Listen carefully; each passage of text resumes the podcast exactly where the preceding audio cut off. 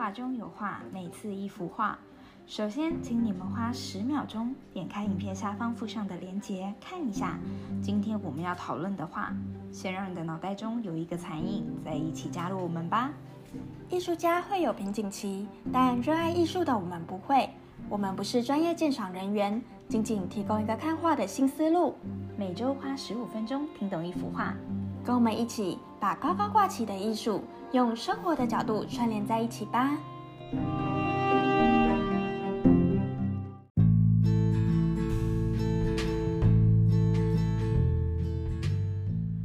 上一次给大家介绍过一个用乐高堆砌的新叶，不知道有没有听众真的去尝试拼一幅呢？不知道哎，那幅不是后来很难买吗？嗯，没有听过呢，也还没拼的，在我们第二季的第四集，可以回去边听边拼你的乐高哦。嗯，在今年，也就是今年的二零二三年一月一号，乐高终于推出第二幅名画系列了哦。那你又买了吗？对，那就是今天跟大家浅聊的神奈川冲浪里。冲浪，所以这幅画是冲浪。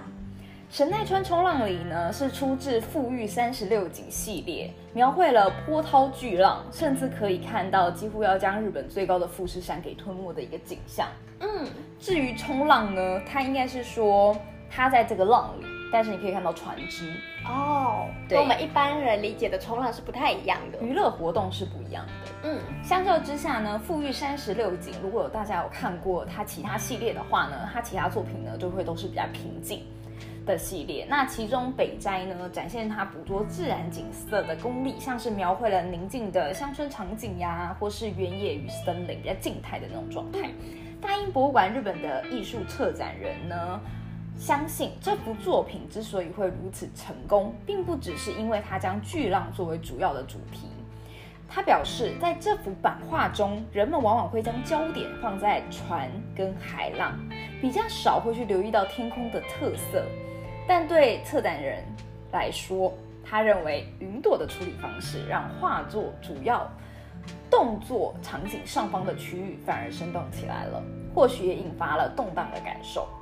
不知道你会不会有这种感觉呢？嗯，我跟一般观众应该是比较像的。一开始，因为可能因为它海浪的颜色比较深，真的会比较去疏忽掉它天空的颜色，就是可能要看这幅画看很久，才会开始。往后面去看，对，往深了去看，对。那将巨大的富士山大幅缩小，就更凸显了这个巨浪的强大和规模，产生了鲜明的尺度落差。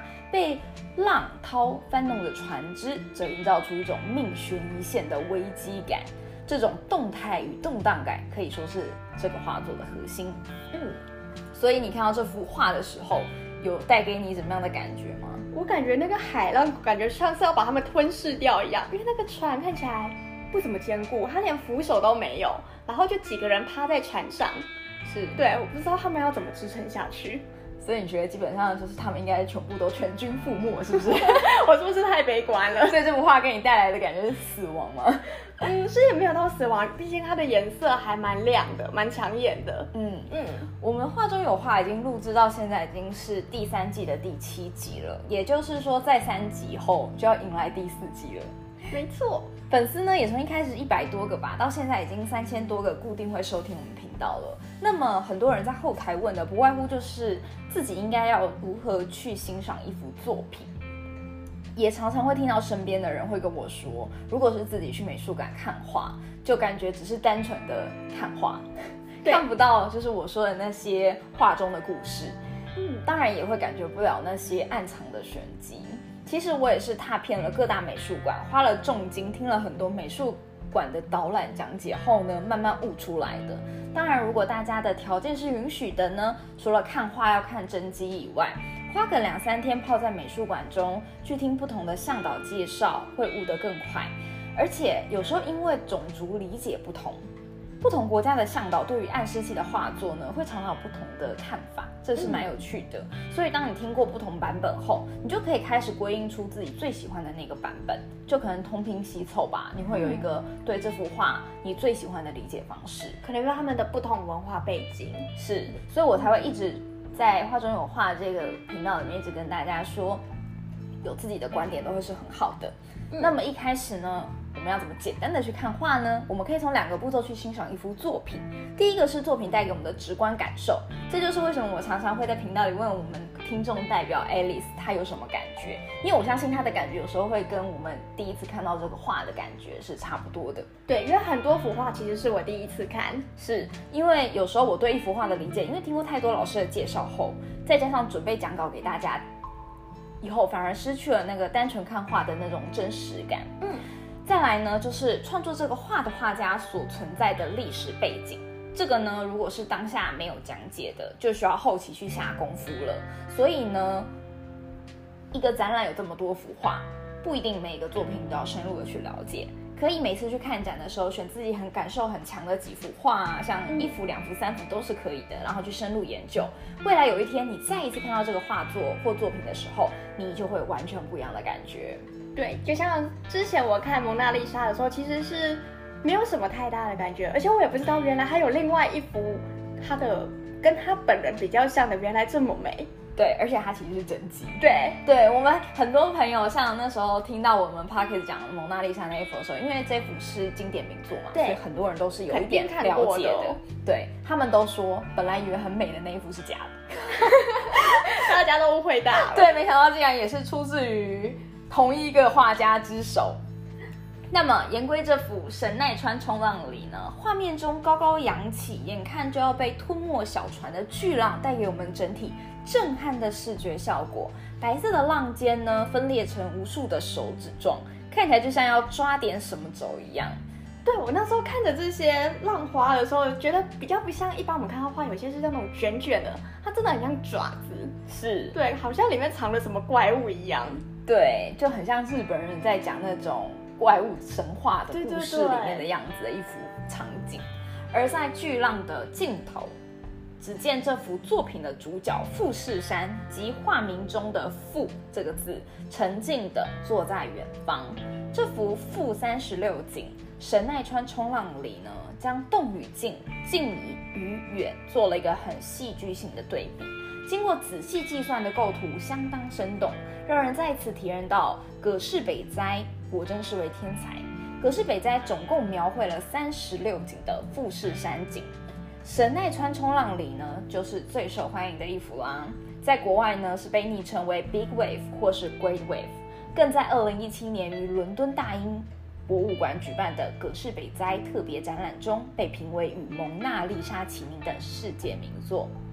哇，原来他这么有名哦！你是完全不知道这部作品原来这么有名。对，有看过，但是没想到他可以跟蒙娜丽莎齐名。不然你以为乐高为什么要出它呢？嗯，肯定有原因。而且我一定要分享一个小故事，那就是范谷在写给弟弟西奥的信中，嗯，曾经大力的夸赞神奈川冲浪里。哎，你是不是不知道他们的时间线是如此相近？对，不知道，我以为他们可能。范古的时间比他早很多，原来是差不多年代的，是是同个年代的，所以后期很多人说范古呢是看了这幅画之后才画出星夜的，哦，因为跟他的那个星空有点卷卷的那种感觉很像。对，其中天空的漩涡星云画风被认为是参考并融入了神奈川冲浪里里面的元素，有这个渊源哦。所以乐高呢先后推出这两个艺术系列，可能也是后来知道了这件事情。哦，刚才还有听我们 podcast 吧？嗯，我们 k a g e 现在才播，人家一月一号就上了。这件版画呢是以白色和蓝色为基调，除了使用给人朴实稳重感的湛蓝色以外，还用了江户后期从欧洲进口称为贝罗兰的普鲁士蓝化学颜料。虽然很多画家也用过贝罗兰作画，北斋呢却是第一位在大众取向的商业作品上使用贝罗兰的画家。这种未曾见过的新奇蓝色，的确足以。令当时的人们大开眼界。现在是不是觉得看着荧幕非常的不过瘾，很想要站在画前亲眼看到这两种蓝有什么不同？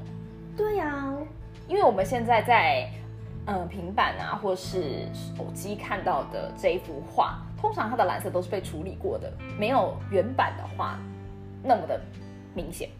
所以它原本的两种蓝是差异很大的吗？还是比较相近的？差异很大的。嗯，在北斋数十年的创作生涯中呢，浪与水是常年的重要主题。它描绘出人类在大自然的力量面前是显得多么的渺小。这种超越时空的普世经验，对于现代的日本人来说，仍能深感共鸣。而神奈川冲浪里正是以此为主题的代表作。滔天巨浪在北斋的诠释下，提醒了我们人类的生命是如此的脆弱。我们刚刚说过，这幅画是仔细计算过的，对吧？对他计算过的是计算它的角度吗？还是说它的那个浪的大小？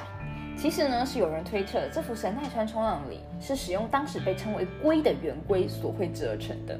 甚至还有专家分析，这幅画总共一共用了十九个圆形。十九个圆形，我看不出来。你不觉得它的浪的弧度都非常的完美吗？对，是。据说北斋创作《负三十六景》系列作品时呢，已经差不多年过七十岁了。所以年迈的北斋呢，他还采用了当代最先进的颜料，还有圆规等工具作画，由此便可证明他是一个随时求新求变的人。嗯，那我们就来讲讲这个画家。一七六零年呢，葛饰北斋出生于东京都墨田区。十四岁呢，他是从事板木雕刻的工作，在过程中，他与绘画有了更多的接触，渐渐的对画师这个职业就产生了一个憧憬。终于，他在十八岁的时候，投入了当时知名的浮世绘师盛川春章的名下。不止学习浮世绘，葛饰北斋呢，也向西洋画借镜。之后，他有了接触荷兰风景画的机会，并积极学习相关的绘画技法。正是因为如此，北斋的画作才会让西洋画家大为震撼，并在19世纪中期的巴黎世界博览会上启发了印象派。就像我们刚刚说到，他与梵谷的渊源，很少人知道北斋本身的创作早已受到西洋美术的影响，所以他们算是互相影响、互相成长啦。就以。八十八岁高寿离开人世之前呢，北斋直到人生的尽头呢都没有放下他的画笔。据说他在即将画下人生的生命终点时，还感叹地说：“至少再给我十年，不，再给我五年也行，只要能够活下来，我就能画出真正的图画。”哈，是不是他才觉得他那时候可以画出真正的图画？好想看他觉得的真正图画是什么样子哦？是不是就跟我们在讲？世界天才的画家某一位也讲过类似的话，一直到达文西吗？没错，达文西不是也是数学画家吗？对，所以他也是精通数理。嗯，我之前呢有去过六本木新城的森艺术中心画廊，欣赏过北斋展。我的感觉是，北斋的作品呢，其实你认真仔细看，从时代的近到远，也就是北斋的作品越晚年呢，你会感觉他的作品越趋于完美。那种完美呢，是你越发能感觉到作品本身，它会带给你的那种强烈冲击感会完全不同。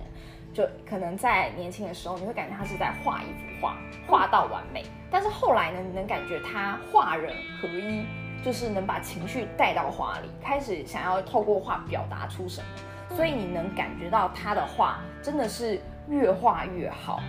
那么呢？很多人登上高峰之后，逐渐步入衰退的画家呢，也不在少数。但北斋呢，却是一个终身都在持续进化的天才。他算是一直在增加他的画画功力的。对，而且你能看得出他的画风没有什么变，他就是一直在精进。像有些人的画风会因为他的遭遇不同而画风改。变得不同，但是你会感觉到北斋的画风一直都维持的很稳定，但是它是越来越好，越来越好。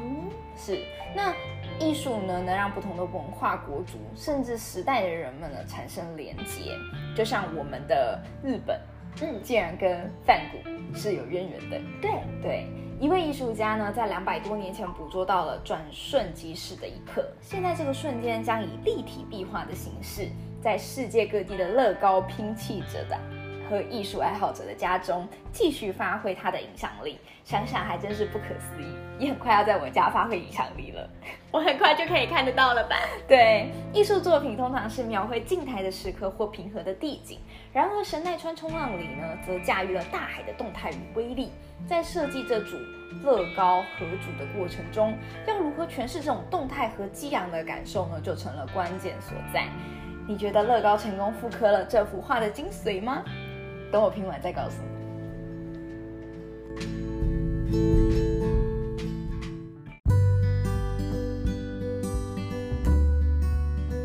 我是蜜雪，我是爱丽丝，关注艺术，关注画中有画。我有注意到这幅乐高完美复刻了快溺水的人们呢？